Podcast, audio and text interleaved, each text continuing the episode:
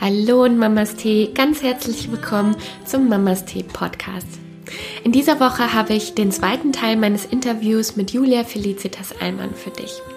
Wie schon in der letzten Folge beschrieben, Julia ist eine sehr gute Freundin von mir. Sie ist freiberufliche Journalistin, hat früher bei einer Tageszeitung als Online-Redakteurin gearbeitet und hat letztes Jahr im Oktober ihr erstes Buch herausgebracht, Jeden Tag die Welt retten, wie wir mit 66 Alters- Alltagsentscheidungen die Erde zu einem besseren Ort machen.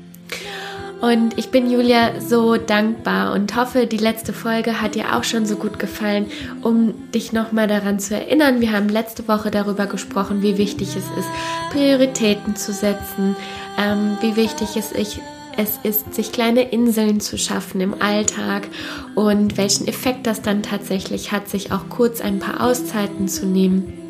Und wir haben aufgehört mit dem Thema, was passiert, wenn ähm, ich mir eine natürliche Geburt wünsche und es dann letztendlich der Kaiserschnitt wird. Und damit starten wir tatsächlich jetzt auch wieder in äh, dieser Woche dann ein. Da geht Julia nochmal genauer auch darauf ein, was es dann praktisch ähm, ja, für Nachwirkungen hatte sozusagen, dass dieser Prozess der natürlichen Geburt und auch diese Vorbereitung, die Julia hatte und ähm, wie sie sich darauf vorbereitet hat, ähm, dass das tatsächlich ja dann hinfällig war zum größten Teil. Und ähm, ja, da geht sie ganz detailliert und ausführlich drauf ein, wie das dann äh, für sie war und was das dann letztendlich für eine Umstellung ist.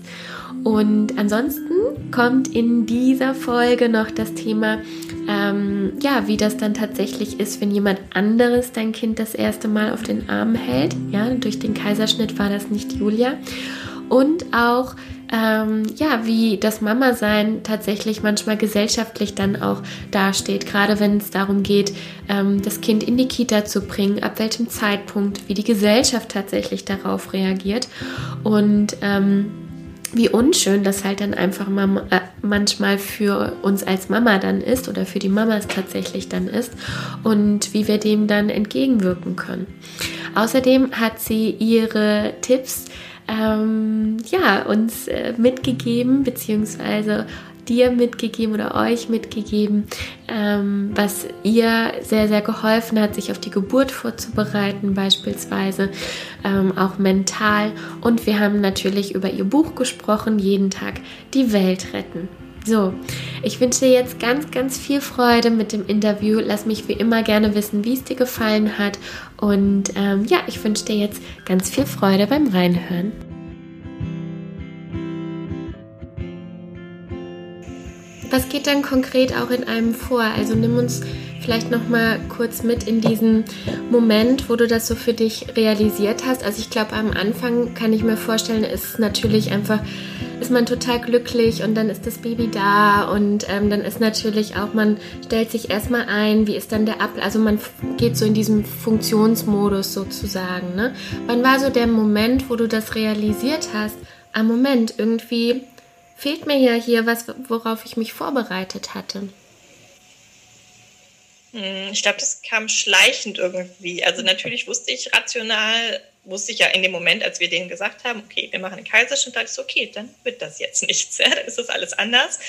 Ähm, ja, aber auch tatsächlich, als ich dann irgendwann wieder zu Hause war und dann die Kliniktasche, die man ja gepackt hat, äh, als ich den auspackte und die ganzen Sachen, die ich so vorbereitet hatte und irgendwie ne, Riegel für während der Geburt und alles, als ich das dann so auspackte, dachte ich ach so, vorher lag ja da alles, das, das brauche ich jetzt gar nicht. Ne? Und das, das fand ich dann, irgendwie kam das dann mit all solchen Kleinigkeiten, ne? Oder wenn es dann, als dann meine Hebamme da war, das erste Mal und ich dann auch mit ihr länger darüber geredet habe, irgendwie kam das dann nach und nach, ja, setzte sich das dann. Und ich fand es am Anfang auch schwierig, was vielleicht auch normal ist in so einer Situation, wenn ich dann von anderen Freundinnen oder mit allem, hatten so eine Geburtsvorbereitungskursgruppe und alle dann so von ihren Geburten erzählt haben, fand ich das am Anfang extrem schwierig und hatte mhm. irgendwie so das Gefühl, ja, niemals war ein Kaiserschnitt. Ne? Also ist keine richtige Geburt oder so. Und fand es auch ganz schwierig. Ich weiß eine, der ich bei Instagram folge, die ähm, eine Bloggerin, die drei Wochen nach mir oder so ihr Kind bekommen und hat dann so ein Bild gepostet aus dem Geburtspool und ach, es war so schön und das genauso, wie ich mir das vorgestellt habe, mhm. wo ich am Anfang dann so dachte, boah, geh mir weg damit, das kann ich jetzt nicht sehen. Ne? Also das ist ja dann irgendwie so ein Prozess, dass ich irgendwann dann dachte, oh, schön, schön, dass es klappt. Ne? Also schön zu sehen, dass es auch klappt, aber am Anfang dachte ich so, ich will jetzt eure Geschichten gerade alle gar nicht hören. Ähm, ja, weil es irgendwie, ja, ich da schon irgendwie so einen Frust tatsächlich in mir hatte, der natürlich anfangs auch total überlagert ist durch das Baby ist da, es ist alles schön, aber irgendwo im Hinterkopf dann schon auch doch durchaus da war. Ja. Mhm. Und ähm, gab es dann einen Moment, wo du den Frust zugelassen hast oder wie konntest du das dann konkret verarbeiten oder wie hast du das verarbeitet für dich?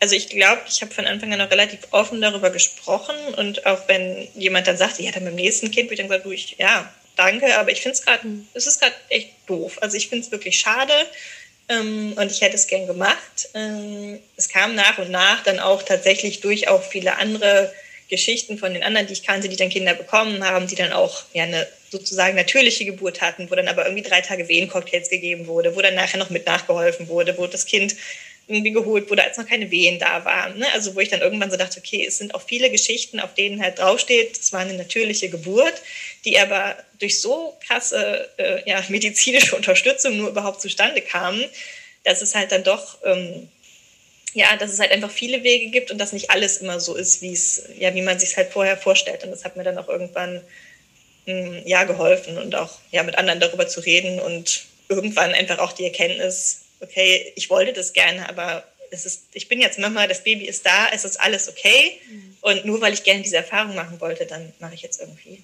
sie irgendwann wann anders oder es war halt nicht meine. Mhm. Also das heißt, so ein Stück weit dann in die Akzeptanz zu gehen. Ne? Also ich fand es ganz interessant, äh, da, da so die Phasen dann auch so rauszuhören. Ne? Erstmal bist du natürlich überwältigt und man funktioniert sozusagen. Dann ist es so ein Stück weit dann auch die Ablehnung, dieses Verneinen, ne? dieses so geh mir weg damit und äh,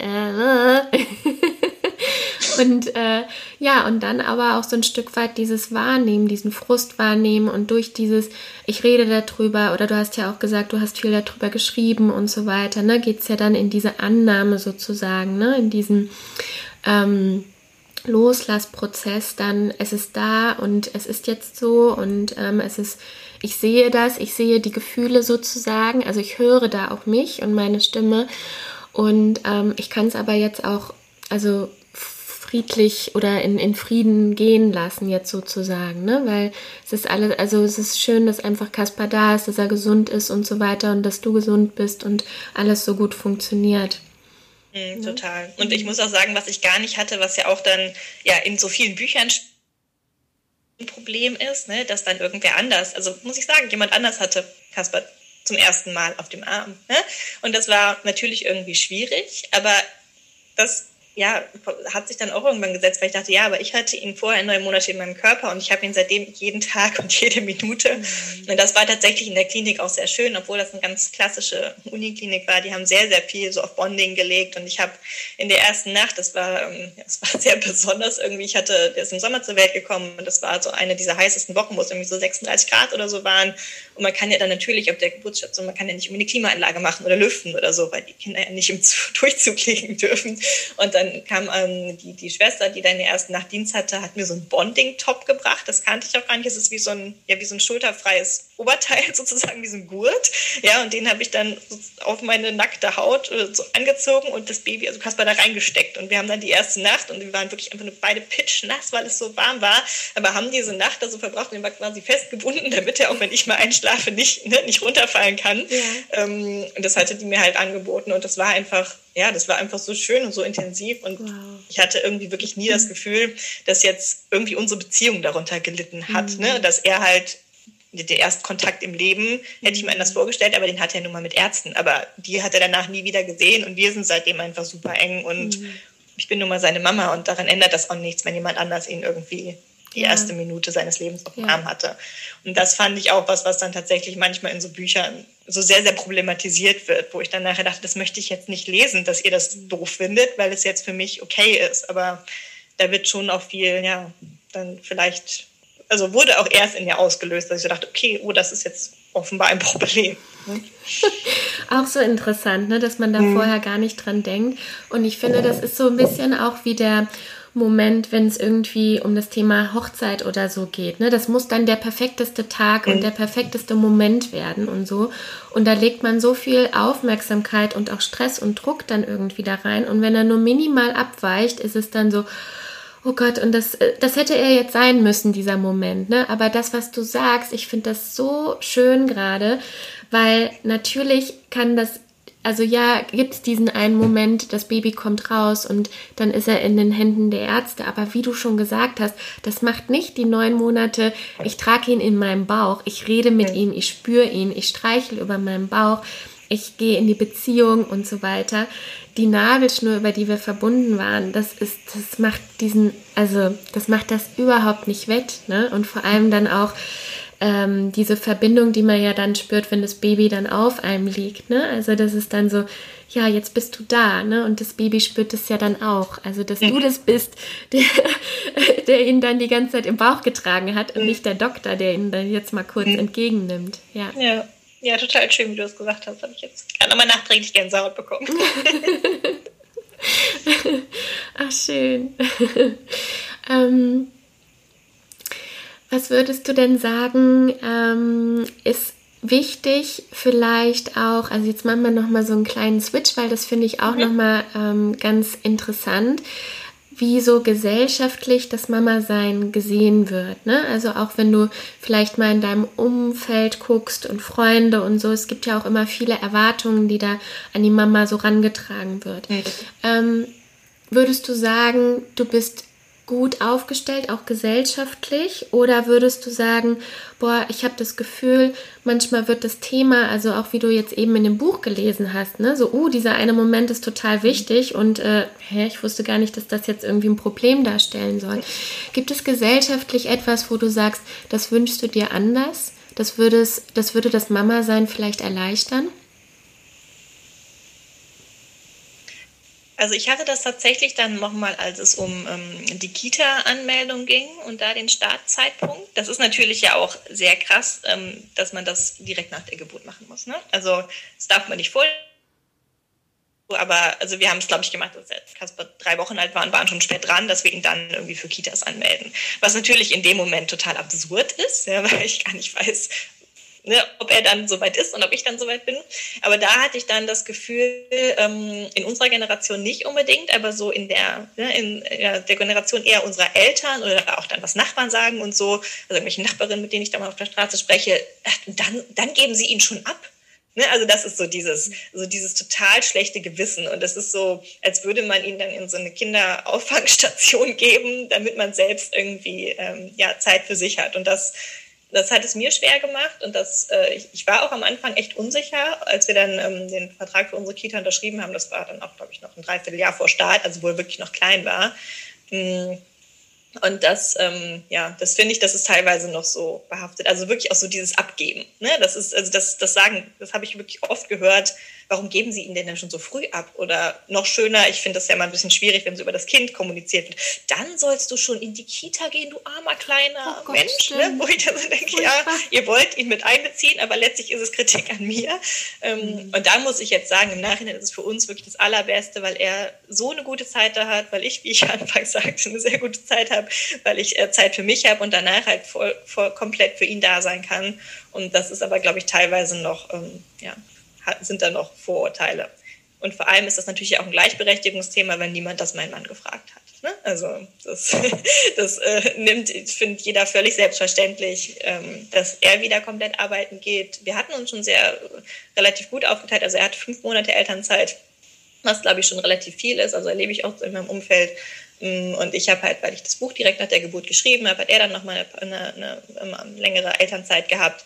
Aber das, ja, das ist schon so, dass es von vielen noch erwartet wird, dass die Frau einfach komplett zu Hause bleibt. Ungeachtet der Tatsache, wie wir das überhaupt finanzieren sollen. Ne? Das ist ja auch so ein Thema. Mhm. Ja, total. Ähm, gibt es da einen Hinweis, einen Tipp oder so, was dir geholfen hat, wenn dann nämlich genau diese Anforderungen dann kommen? Weil ähm, ich finde es auch also allein das dann nur zu hören oder mir dann halt vorzustellen, ne, dass dann auch so relativ fremde Personen dann auf einmal dann irgendwie wissen, was besser ist, ne, und Kritik üben oder das dann auch über das Kind, also über das Baby kommunizieren, das ist ist einfach furchtbar. Ähm, was hat dir da geholfen? Was gibst du Mamas mit? Ich muss sagen, in der Situation hat mir relativ wenig geholfen. Es hat mich einfach aufgeregt. Ähm, ich habe dann irgendwann äh, so argumentiert, dass ich einfach auch vom, also die Notwendigkeit in den Vordergrund gestellt habe, äh, weil es nun mal auch einfach ums Geld dabei geht. Dann heutzutage relativ teuer ist. Wir haben noch eine private, also wir zahlen sehr viel dafür, aber trotzdem zahlen, also steht am Ende eine größere Summe auf dem Konto, wenn ich arbeite und eine teure Kita bezahle, als wenn ich gar nicht arbeite und keine Kita bezahle. Also dass ich dann irgendwann gesagt habe, ja, vielen Dank, es ist einfach notwendig und ich arbeite auch gerne. Ähm, aber ja, das war dann irgendwann die Antwort. Und mir hat es jetzt eher im Nachhinein geholfen, dass ich einfach merke, es ist, ähm, ja, es ist total richtig für uns. Das ist sicher auch nicht bei allen Familien so und ich finde es auch total schön, wenn Mamas mehrere Jahre zu Hause bleiben, wenn es für sie halt passt. Ähm, ja, aber was so für mich ein Learning vielleicht daraus war, ist, dass ich jetzt im Nachhinein denke, ach krass, was das für ein großes Thema war. Und das ist bei vielen Sachen so, ne? Das ist irgend, es geht alles vorbei und jede Zeit hat so ihr Thema, wo man dann denkt, oh, das ist, das ist gerade so weltbewegend und das ist gerade, ich kann da nichts anderes denken, weil meine Gedanken nur darum kreisen und jeder, der mich darauf anspricht, mich total aufregt und ich jetzt so ein Dreivierteljahr später denke, ja, wie hat sich doch alles voll gut geklärt. Und das ist hm. bei sehr vielen Phasen, glaube ich, die man so durchlebt, dass man sagt, okay, es geht vorbei und es wird schon irgendwie auf dem richtigen Weg vorbeigehen. Mm, mm. Da muss ich gerade an dieses Bild denken. Es gibt dann immer so zwei Bilder und das eine ist so, ähm, wie ich mir die Situation vorgestellt habe und dann kommt so Grissel, Grissel, Grissel, Grissel, Grissel ne? und wie sie dann letztendlich war und dann so ganz klein und irgendwie äh, so äh, relativ ja entspannt und gar nicht so äh, furchtbar schwer. Mhm. Und vielleicht ist das, ähm, ist das halt auch so ein schönes Statement da an der Stelle. Ähm, ja, diese Komplexität und dieses Große irgendwie rauszuziehen und dann einfach zu gucken, okay, was tut mir jetzt gerade gut, was tut dem Kind gerade gut oder uns auch als Familie vor allem, ne? Und ähm, egal, was dann so von außen ist. Und ich habe auch den Eindruck, je klarer ich mir in dem, was ich tue, auch bin, desto weniger fragwürdig wird es auch fürs Außen dann tatsächlich. Und das okay. finde ich immer so ganz schön. Das ist auch so ein Stück weit in die Richtung, ähm, ich erschaffe mir so meine Außenwelt, indem ich ähm, ja innerlich einfach klar mit mir bin, also von innen praktisch heraus. Ne? Ähm, so als Beispiel, ich hatte das, ich bin ja auch als ganz junge Trainerin oder relativ junge Trainerin habe ich angefangen und ähm, und klar hätte man sich irgendwie fragen können oder äh, ja, kam so die Frage dann vielleicht auch mal auf, ja, und äh, wie sollst du dann irgendwie Führungskräfte äh, trainieren, die schon 100 Jahre im Unternehmen sind oder so. Aber für mich war das nie ein Thema, weil ich einfach gedacht habe, ich bin zur richtigen Zeit am richtigen Ort, ich bringe das mit, was ich kann. Und deswegen kam die Frage eigentlich nie auf. Und bei anderen ja. weiß ich, äh, die werden, die wurden ständig gefragt, so, ah, und das Alter und hin und her und so. Und das fand ich ganz interessant, weil das für mich wieder so ein Zeichen war, nee, meine Innenwelt erschafft dann meine Außenwelt. Ja. Mhm, total. Ich glaube, dafür, deswegen habe ich auch die Kita jetzt als Beispiel genommen, weil das nämlich auch ein Fall war, wo das bei mir nicht ähm, von Anfang an zutreffend war, weil ich auch so unsicher war, ob es mhm. richtig ist. Ähm, und weil wir, wie gesagt, ja die Entscheidung schon so viel früher treffen mussten. Du kannst nicht sagen, okay, jetzt bist du in die Kita, sondern du musst sagen, okay, jetzt bist du drei oder vier Monate und ich melde dich jetzt an. Und ich war wirklich, das war für mich ähm, ja, eine große Unsicherheit und deswegen hat mich das auch, glaube ich, dann irgendwie so mitgenommen, wenn andere Leute dann sagten, ne, dann soll er schon in die Kita gehen, weil ich nämlich genau diese Sicherheit in dem Fall dann nicht hatte und mich dann total davon ja, habe verunsichern lassen. Mhm. Ich dachte, okay, bestimmt haben sie recht und ich bin eine schlechte Mutter. ja, spannend. Ja. Mhm.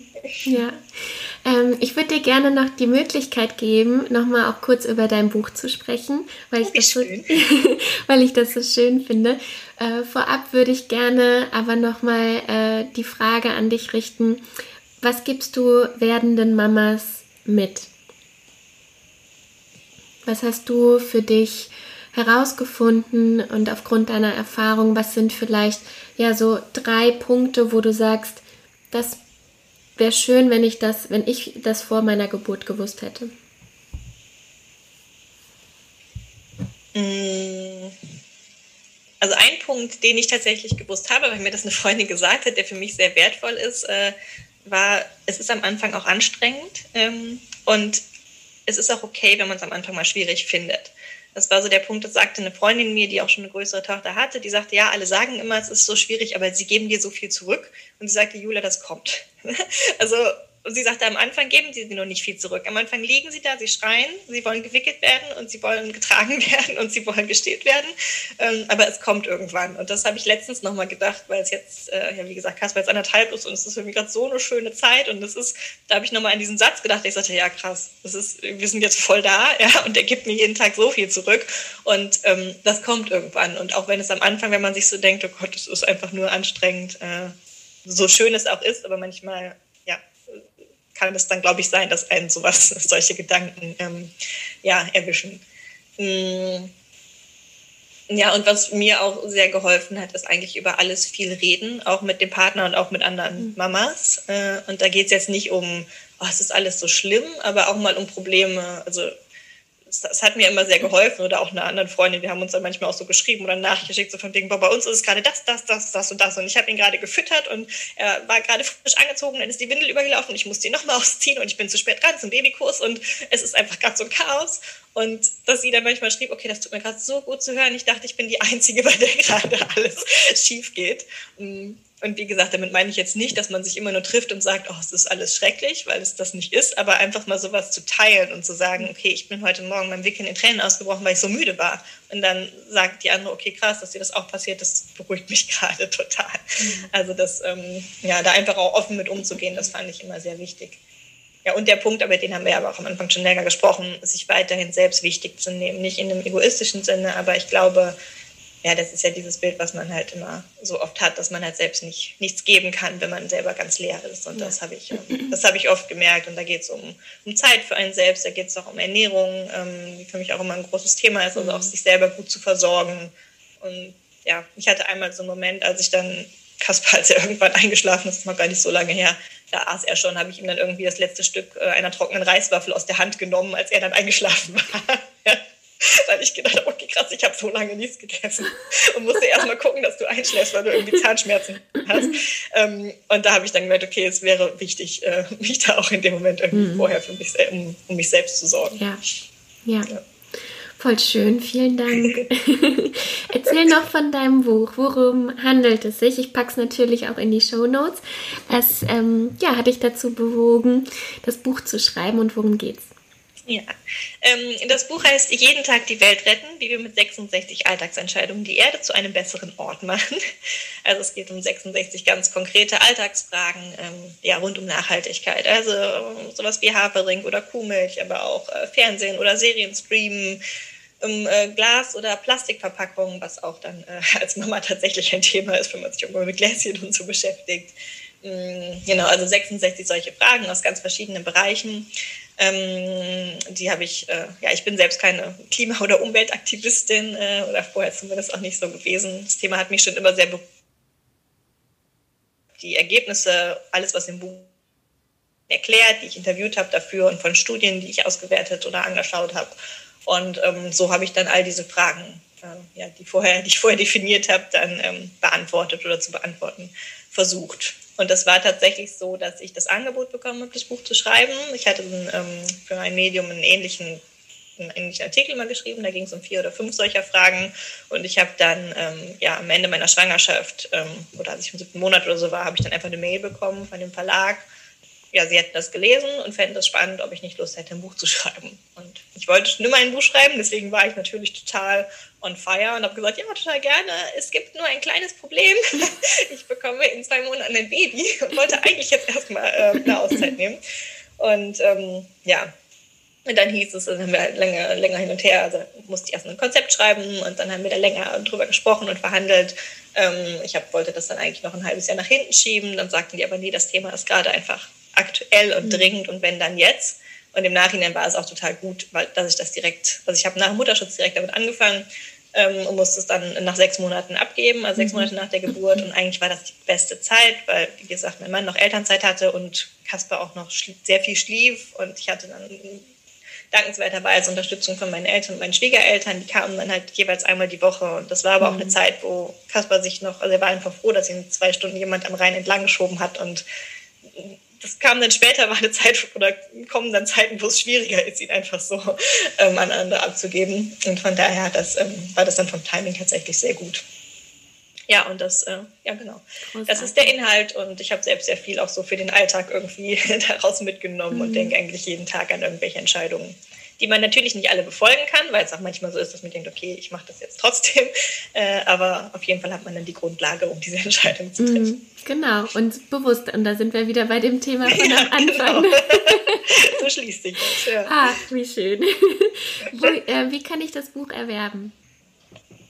Ähm, ja, ganz normal äh, im Buchhandel, am besten natürlich äh, in den Buchhandlungen vor Ort, wenn sie denn alle aufhaben dürfen. Genau, aber sonst gibt es auch, ja, überall kann man es einfach bestellen. Also jeden Tag die Welt retten ist bei GU erschienen und ja, ist auch in sehr kompaktem Format und äh, kurz auf den Punkt gebracht alles. Also man muss sich nicht selber durch die ganzen Studien lesen, sondern es ist äh, wirklich relativ kompakt zusammengefasst. Sehr schön. Ach, Julia, das war so schön. Ich habe gerade auf die Uhr geguckt und dachte so, what? Oh ja. Ich könnte auch noch stundenlang mit dir weiterreden. Ich auch.